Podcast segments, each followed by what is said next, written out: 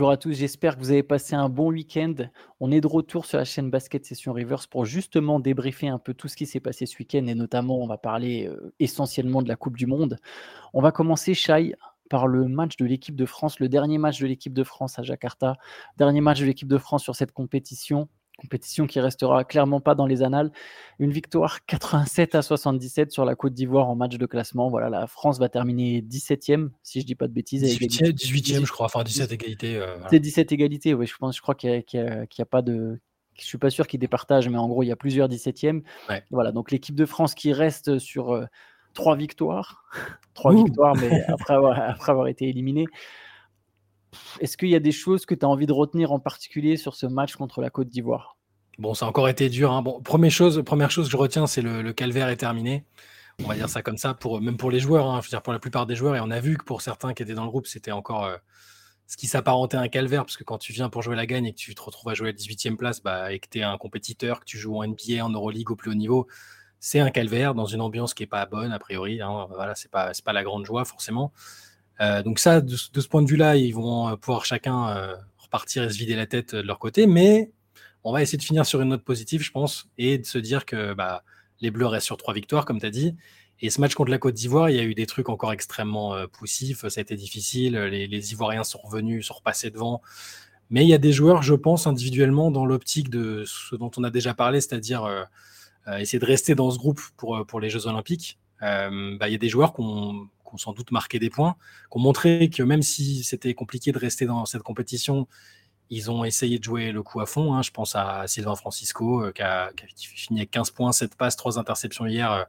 On a vu toute son agressivité euh, en attaque et en défense, enfin, qu'on aime bien et qu'on espère le voir développer la saison prochaine au, Bayern. Et puis après, peut-être en équipe de France, s'il si, se refait cette place. je pense à Isaiah Cordigné, qui a été bon, qui, a été, qui avait été peu utilisé avant un joueur qui est arrivé en renfort bah, pour euh, suppléer Franck Nilikina, qui a été excellent hier. 19 points, 5 rebonds, 4 passes, si je dis pas de bêtises, et la meilleure éval euh, du match, il me semble.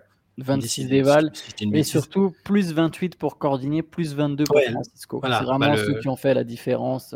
Le plus-minus, c'est comme ça. Et puis, et, puis euh, globalement, ça s'est vu quand on a quand Vincent Collet a essayé de remettre un peu les titulaires, Evan Fournier, Batum et compagnie, même de Colo. Euh, ça a été plus compliqué. il a fallu, euh, c'est Théo qui notait ça quand on en discutait avant le match, dès qu'il a remis euh, les remplaçants plus Gobert, les Bleus ont refait un écart et ont gagné le match comme ça. Donc c'est un peu, c'est peut-être un peu brutal de dire ça comme ça, mais on a, je pense, sur ces derniers matchs, vu ceux qui arrivaient à pas faire la part des choses, mais à rester motivés en fait. Et je blâme pas forcément ceux qui ne l'ont pas été. Hein, c'est, à leur place, je serais peut-être dégoûté aussi, mais là on a, on a vu ceux qui avaient envie de se battre jusqu'au bout et de et de marquer des points pour la suite, et ceux qui étaient bah, désabusés à juste titre et qui n'arrivaient pas à se faire violence, je pense. Ouais, je, je, vais me faire un peu l'avocat du diable pour le coup. Je pense que. Alors, Fournier avait déjà euh, déclaré dans la presse que c'est extrêmement dur de se motiver mmh. là pour lui, qu'il est, avait beaucoup, beaucoup de mal à, se motiver. On a vu que sur ce match, bon, il n'avait pas forcément envie de jouer. Il, a, il avait été quand même très, très, très bon. En tout cas, pas très, très, très bon, mais il avait été très présent au scoring sur les premiers matchs, ceux qui mm. comptaient juste quand ça comptait encore. Je pense que là, sa tête, elle est ailleurs. Et je, je comme toi, je les blâme pas du tout. Et même, j'ai même, ce que j'ai surtout envie de mettre en avant, c'est eux, à la limite, ils avaient vraiment, vraiment plus du tout d'enjeu. Alors qu'un Francisco, un Cordinier, et c'est après, c'est à leur, à leur, honneur, mais d'avoir, d'avoir justement assumé et d'avoir euh, de s'être battu jusqu'au bout. Mais eux, forcément, ils ont leur place à aller chercher, entre guillemets, ce qui n'est pas mmh. le cas pour un Fournier, euh, ce qui n'est pas le cas pour un bateau, même si ça devrait peut-être être le cas. Je lance une petite. Euh, mais je pense qu'à un moment, il faudrait peut-être que certains cadres, justement, leur place sont un peu remises en cause. J'ai pas trouvé Batum très très bon sur cette compète et c'est un euphémisme. Enfin, justement, oui, c'est ça. C'est ça. Journaliste, mais avec des, des, des, limites en français. ah, T'habites en Allemagne, on va pas t'en vouloir. Maintenant, ça y est, trop, de, trop de langues qui me viennent en même temps dans la tête. mais, euh, mais du coup, oui, Francisco et Cordinier, notamment, pour ne citer qu'eux, il y a leur place à aller chercher. Euh, Francisco, ce qui est intéressant, c'est que tu as l'impression que quel que soit l'adversaire en face, il va toujours jouer de la même manière. C'est ça, quoi, ça que j'aime bien avec lui. Hein. C'est ça que j'aime euh, de, tout temps, que ce soit un match au K54 ou, ou, un match comme ça de Coupe du Monde, il est toujours, il est toujours à fond. Alors parfois il y a du déchet, mais il est, il est un peu le côté, il y a le côté sans peur et sans reproche, tu vois. C'est, ce que, c'est ce que j'aime bien avec lui. j'aime bien le profil, moi aussi, j'aime bien son profil. Et, du coup, tu peux te dire qu'un voilà, qu'un mec comme ça, qui a quand même, au final, il a de la défense et du playmaking, c'est, mmh on entend partout que c'est ce qu'il faut pour l'équipe de France sur le poste 1. Évidemment, son nom, vu qu'il n'est pas dans le groupe France depuis longtemps, vu qu'il n'y a pas de nombreuses années en Euroleague, on est tout de suite à se dire ouais mais est-ce que ça peut vraiment être Francisco? Bon, en tout cas sur le profil il est là. Sur l'envie il était là. Il a fait des bons matchs. Et pour le coup lui il a fait des bons matchs aussi quand ça comptait même s'il avait peu joué. Euh, il avait été bon sur ses passages. Voilà, je pense que Francisco clairement a au moins mérité d'être dans une présélection élargie au moment des JO. Je pense il passe à un shoot, euh, il passe à un shoot d'être euh, le héros de la patrie quand même. Hein. C'est vrai, c'est vrai, c'est vrai. Shoot et, et, on peut même pas lui reprocher d'ailleurs parce que d'un côté c'est presque pas normal que ce soit lui qui se retrouve à prendre ce shoot. Ça on mm. dit aussi un peu long sur les options qu'il y avait sur l'équipe de, pour l'équipe de France. Mais oui, il est pas loin de le mettre. Il aurait été tout à fait capable de le mettre. Euh, et oui, il passe tout près d'être euh, celui qui qualifie la, enfin, qui, oui, qui qualifie la France grosso modo plutôt que la Lettonie, parce qu'on peut imaginer que la France aurait quand même battu le Liban dans toutes les circonstances possibles. Mm. Euh, donc oui, oui, c'est clair que ça passe pas loin. Il mérite, enfin, il mérite de revenir je pense, en équipe de France en juillet, faire une prépa, peut-être coordonner aussi. Coordonner, il y a peut-être plus de. J'arrive pas à savoir s'il y a plus de concurrence. C'est dur de, d'avoir un peu. Il euh, faudra voir comment ça se passe les saisons de chacun, je pense, un, un peu aux quatre coins du globe pour les, pour les, pour les joueurs français. Mais... Il sera, il, sera, encore à Bologne, Coordonné, je crois, hein, il me semble. Oui. Euh, oui, oui, tout à fait. Tout à fait, il faudra voir. Euh, Donc il va quand même jouer encore à un haut niveau et il sera facilement observable pour s'en coller le staff. Donc ça, je pense qu'il je, je, suis d'accord, mais c'est un, un, joueur dont la présence m'a, enfin pas surprise, mais parce qu'on sait qu'il était dans un groupe élargi. Euh, c'est un joueur qui a, qui a été drafté en NBA. On sait qu'il y a du, y a du talent, hein. mais euh, j'ai trouvé bien surtout depuis que la France est éliminée, je le trouve vraiment vraiment très bien. Ouais, ouais, c'est clair. Il apporte euh, une espèce de un peu de liant dans le jeu mmh. euh, en attaque. C'est quelqu'un qui défend dur. Euh, c'est quelqu'un qui met du mouvement déjà. C'est et en équipe de France, c'est c'est pas le point fort de, de, tous les joueurs, mais voilà, lui, il bouge. Euh, il essaye d'apporter des solutions, pas seulement en drivant, pas seulement en étant dans le dribble. il y a une recherche de passe, il y a une bonne complémentarité avec Nando De Colo. C'est très, très intéressant ce qu'il a apporté. Et là, pour lui, pour le coup, il finit vraiment sur une bonne note. Comme tu l'as dit, 19 points, 6 sur 8 au tir. Il a été super adroit sur ce match. Donc, bon, voilà, c'est les quelques notes positives peut-être qu'on peut tirer de. Bah, le, vivier est là. Hein. Le, vivier est là, c'est pas le problème du vivier. Hein, parce que quand tu as un joueur qui est forfait, il y en a un autre qui arrive. Il y a, il y a des joueurs qui n'étaient mm. pas là dans cette compète. Enfin, le vivier est là. Après, c'est ce qu'on en fait et ce que les joueurs eux-mêmes arrivent à en faire. Donc. Écoute, on verra, on espère que cette désillusion sera chassée l'année prochaine et qu'on aura oublié vite cette Coupe du Monde euh, pour la France en tout cas, parce que le reste est quand même plutôt cool, mais euh, pour la France, ouais, à oublier. Bah, d'ailleurs, bon, pour l'équipe de France, hein, je vous invite encore d'ailleurs à aller regarder le podcast qu'on a fait avec Théo Chai euh, sur le sujet sur la suite pour l'équipe de France. je pense le podcast même encore une semaine après est toujours d'actualité, donc n'hésitez pas à aller jeter un œil. Justement, la suite de la compétition, on peut en parler parce qu'il y avait les choses sérieuses commencent. Il y a l'écart qui arrive demain et après-demain. Je vous donne déjà les affiches. On a le Team USA qui jouera l'Italie. Je trouve que le Team USA s'en sort bien. Mais on aura l'Allemagne qui joue la Lettonie. Ça, ça promet un très très gros match. On aura un Serbie-Lituanie entre vraiment deux nations classiques, de, un classique presque, même si j'ai l'impression que les deux sont peut-être un cran en dessous, mais au final elles sont toujours là. Et... On, les attendait, on les attendait pas en fait. On se disait ah, les deux sont pas, ont pas leurs meilleurs joueurs, euh, enfin ou pas tous leurs meilleurs joueurs. Et au final, bah, voilà, c'est des, des, institutions. Donc, euh, quand, euh, quand il faut, c'est là. On parlera d'ailleurs notamment de la Lituanie euh, après. Lituanie qui a battu le Team USA. Et on aura donc un Canada. Slovénie, il y a vraiment quand même. Je trouve que les affiches qui impliquent le, Allemagne, Lettonie et le Canada, Slovénie, on est vraiment sur des très gros matchs. Ah donc voilà, ça c'est pour les quarts de finale. je sais pas, est-ce que est-ce qu'il y a une équipe en particulier sur laquelle tu as envie de commencer? Sur ces Quelle équipe que tu as envie de suivre? Quelle équipe là que tu as envie de suivre moi, c'est plus, je vais plus réfléchir en termes d'affiches. Euh, mais alors sinon, sur les équipes, je continue d'être totalement estomaqué par la Lettonie, parce que j'avoue que, et pareil, on en parlait un peu avant de commencer. Euh, Théo nous disait que bah, finalement, euh, la, France était bien dans le groupe le plus dur de, la compétition parce qu'on a deux de nos adversaires qui sont en quart de finale.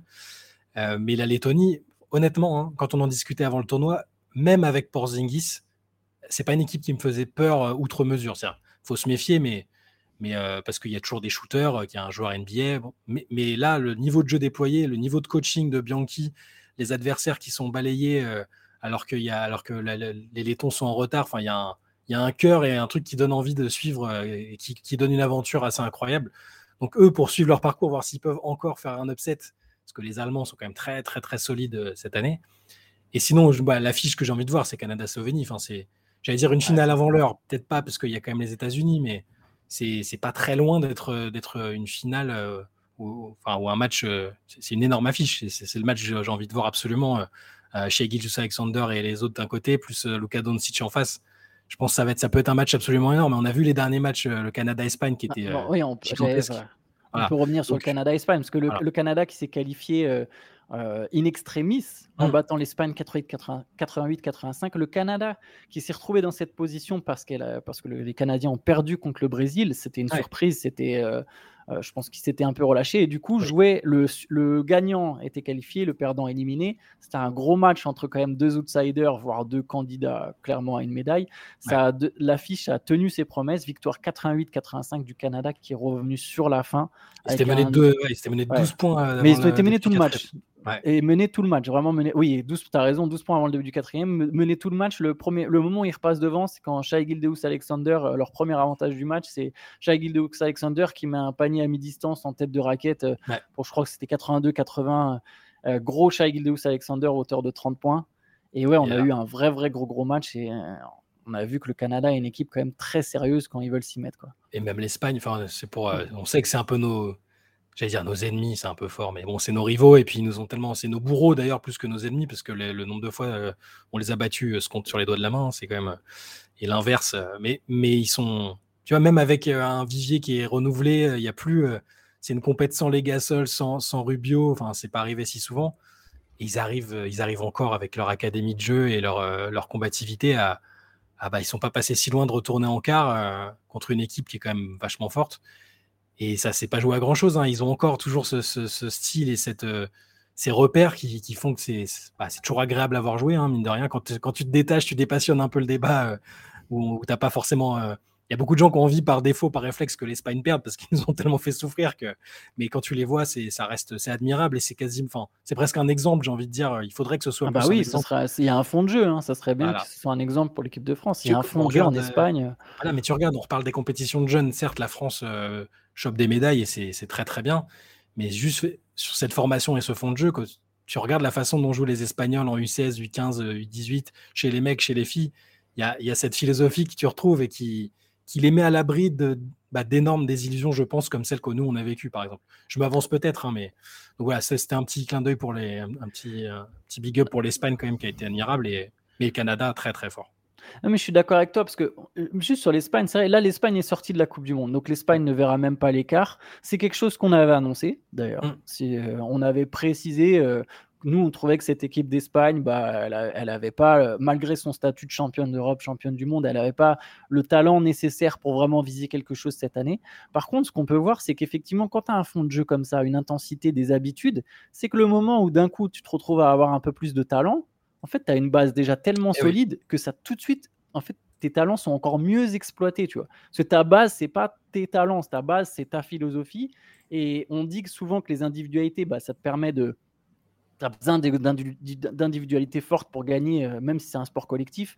Bah voilà, une individualité forte avec une base aussi solide, elle est encore plus mise en avant, je trouve.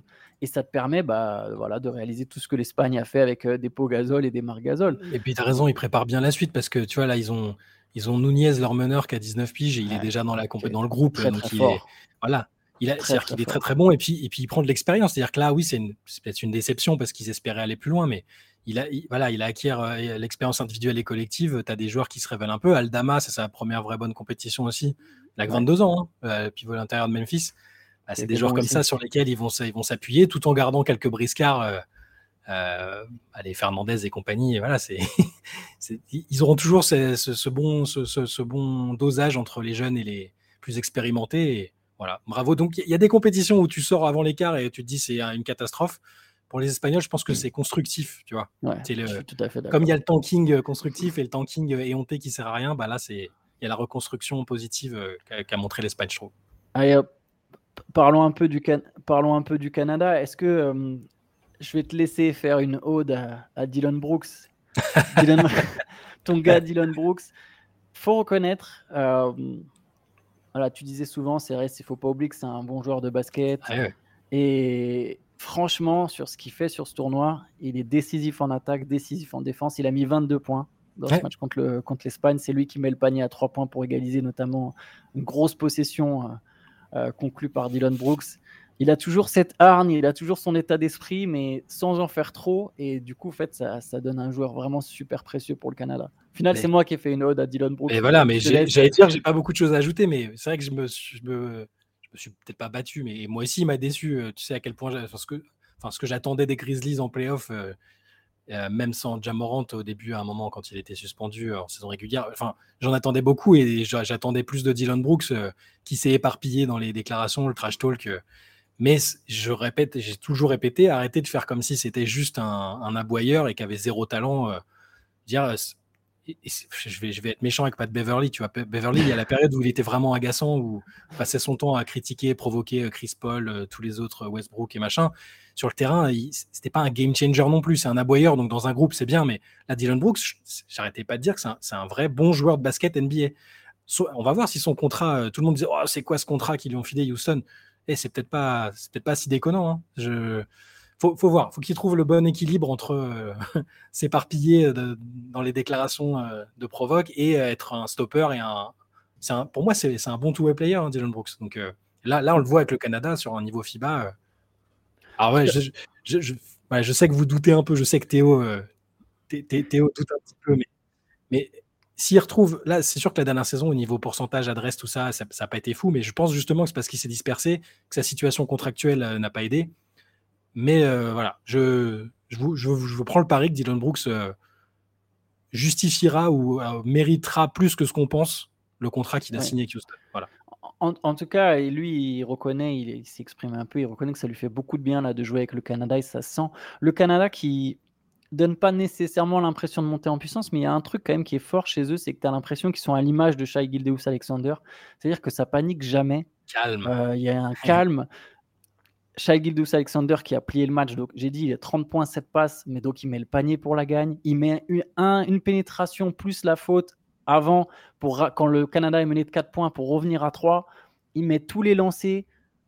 Il n'y a aucun moment où tu as l'impression que le mec est stressé. Même s'il est jeune, il y a un leadership qui se dégage de lui. Et c'est pas forcément le leadership euh, très vocal, même s'il parle aussi, je trouve, mais c'est pas le. Il parle calmement, tu vois, tout est calme en fait. C'est ça qui me fait penser. qu'il parle calmement. Tu, sais la situation que, ça m'évoque. Je dis pas que c'est un joueur de ce niveau-là encore, hein, mais tu, tu, vois quand Team USA débarque sur une compète avec Kevin Durant, bah, pour moi, si le Canada, tous les ans, ils viennent juste avec, euh, avec Shea Gilgeous Alexander et, et, un, groupe correct autour, ça suffira pour être compétitif. Et, il a ce leadership où il n'a pas besoin de gueuler, euh, il est tellement fort que, qu'il en impose. Et bah, quand Kevin Durant vient avec Simi OSS, ça me fait le même effet. Voilà. mais c'est une, bah, c'est une très bonne comparaison. C'est, je trouve que c'est une très bonne comparaison. Et voilà, et ce qui est intéressant, c'est que du coup, les, je, trouve que tous ces coéquipiers, il y a, y, a, y a, vraiment un, tu vois, il y a l'impression qui se dégage en mode euh, cool, sais, le, les fameux, ouais, les Canadiens, ils sont cool, mais sans être soft, pour le coup, tu vois, c'est vraiment en mode dur. Mais on panique pas. Ils ont perdu contre le Brésil. Il y avait un gros match à jouer contre l'Espagne. Il y a des équipes qui auraient pu s'éteindre. Ils n'ont pas mm. paniqué. Ils sont menés tout le match. Ils réussissent à gagner. Voilà, cette équipe peut vraiment faire quelque chose sur cette compétition malgré le fait que ce soit la première. Je sais qu'au début, j'avais dit, moi j'étais plutôt d'avis de dire que c'était un peu toujours tu sais tu découvres un peu les règles. Et on l'a vu d'ailleurs. On l'a vu sur ce match il y a un moment où Shai Gildeus Alexander et il dit à son coach ouais tu vois je prends temps mort et le coach lui est obligé les deux tu vois les... il y a Jordi Fernandez sur la stock qui disent non you can't you can't.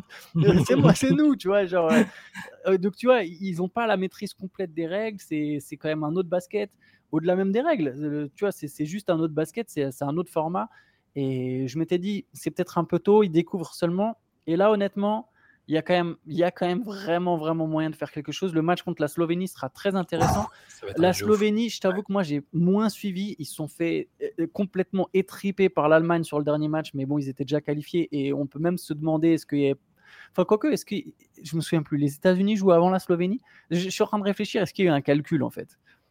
Hmm, Pour pas être sur la moitié de tableau. Bon. Ce qui est, sûr, c'est l'histoire de calcul, mais. C'est une équipe qui est, qui est un peu. Euh, variable dans l'intensité, et ça tourne autour d'un joueur évidemment, mais tu vois ce qu'ils ont fait contre l'Australie par exemple, c'était bien mieux. C'est une équipe qui est capable d'être très très forte et, très très moyenne et beaucoup trop dépendante de, de Luca, mais ça reste, ça reste énorme. Moi, le, là, ce match-là, il me, il, me hype énormément. Ah ouais, non, mais moi aussi. Mais après, ce qui est, ce qui est intéressant, c'est que pour le coup, les Canadiens, ils ont des armes à envoyer sur, euh, sur Luka Doncic. Ça peut se relayer euh, entre Dylan Brooks, euh, Lugo Enstort, RG Barrett, Nickel Alexander Walker, même Shai Gildeus Alexander lui-même. Enfin, vraiment, ils peuvent lui envoyer tout ce qu'ils, ils peuvent envoyer tout ce qu'ils ont sur, sur Luka Doncic. Et il faudra, de toute façon, c'est simple, il y a une seule condition pour la Slovénie pour passer là, c'est de l'énorme Doncic. Je vois pas la Slovénie gagner autrement qu'avec un Doncic absolument monstrueux. Et euh, bon, dans tout ça, on n'a pas parlé de Team USA. Team USA qui a perdu.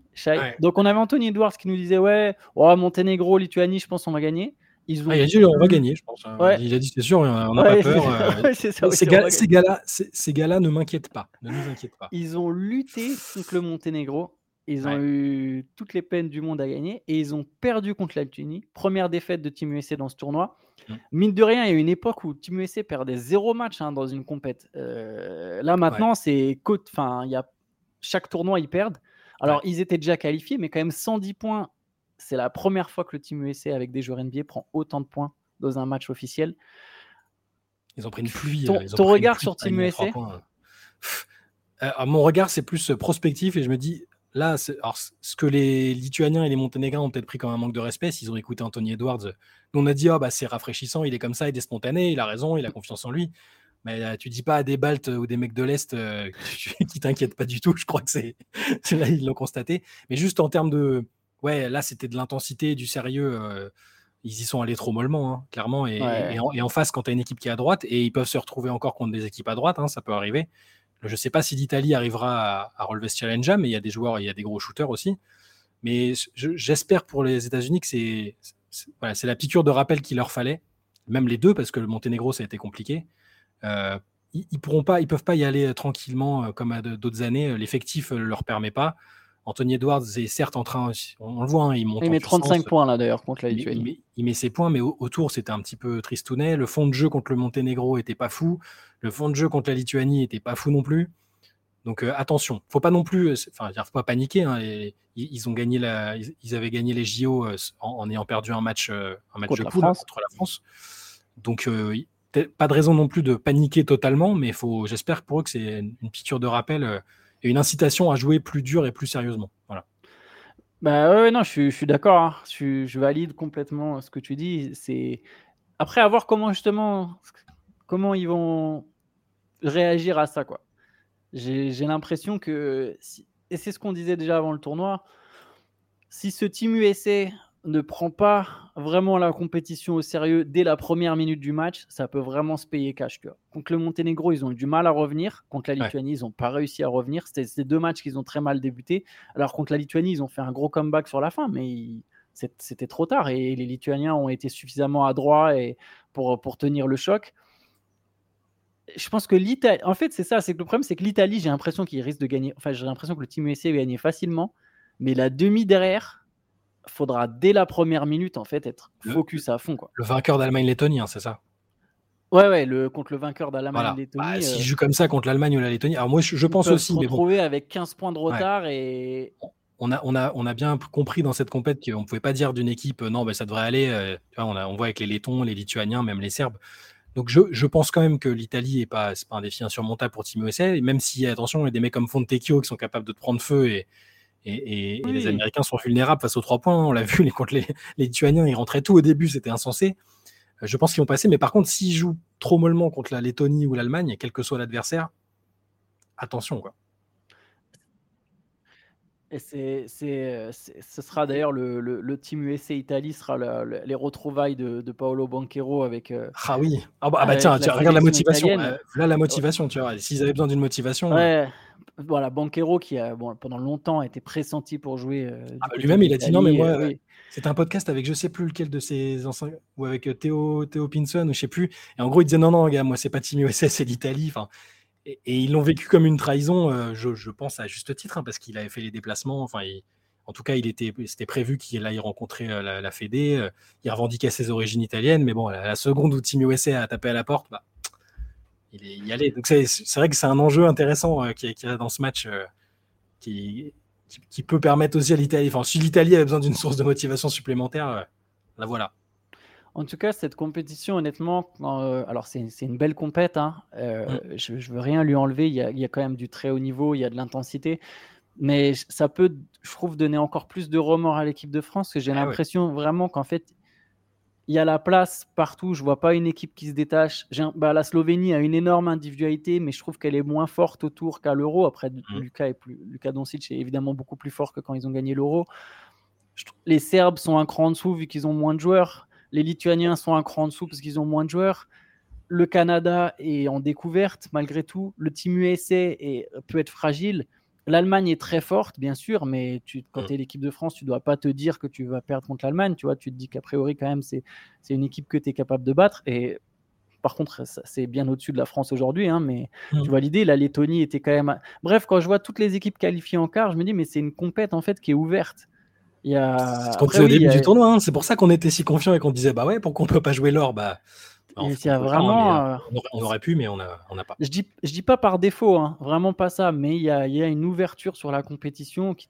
ne hmm. Je suis pas sûr que, le, que, les Jeux Olympiques 2024 soient aussi ouverts, par exemple. On verra. On n'a évidemment pas les. On n'a ah évidemment bah, pas les, les, sélections, mais bon, il y a beaucoup moins d'équipes. Euh, c'est un tournoi avec deux équipes et le Team USA aux Jeux Olympiques à Paris. Ils vont pas venir avec Walker Kessler, hein, euh, les gars.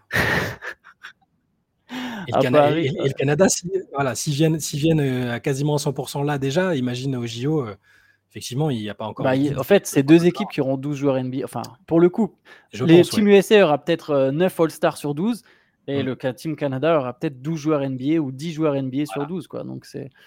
Bon. Après, bon, la France aura aussi une grosse équipe. On suivra tout ça. On est, on est encore loin. Euh, nous, on va s'arrêter là pour aujourd'hui. Il y aura donc les quarts de finale demain, après-demain. On va regarder ça. On fera des récaps, des articles sur Basket Session et on fera évidemment un résumé un peu plus poussé cette fois-ci dans, dans les CQFR. On ira un peu plus profond sur les matchs. Euh, euh, des quarts de finale, des demi-finales. Là, on commence à rentrer vraiment dans le sérieux de la compète. Donc voilà, donc restez branchés. N'hésitez pas à vous abonner, à mettre un like. Ça fait longtemps que j'ai pas fait la petite pub de youtubeur là. je suis pas trop la faire, mais bon voilà, je, je, vous le répète à tout hasard si jamais euh, mettez la cloche, tout ça, les, les, les machins de YouTube, euh, ça, ça peut nous servir, je vous avoue. les machins de YouTube. voilà. Donc bon, en attendant, bonne journée à tous. Podcast, podcast, ah oui, podcast, évidemment, podcast cet après-midi. podcast cet après-midi. Mais bonne journée quand même. Absolument. ciao. Allez, ciao à tous.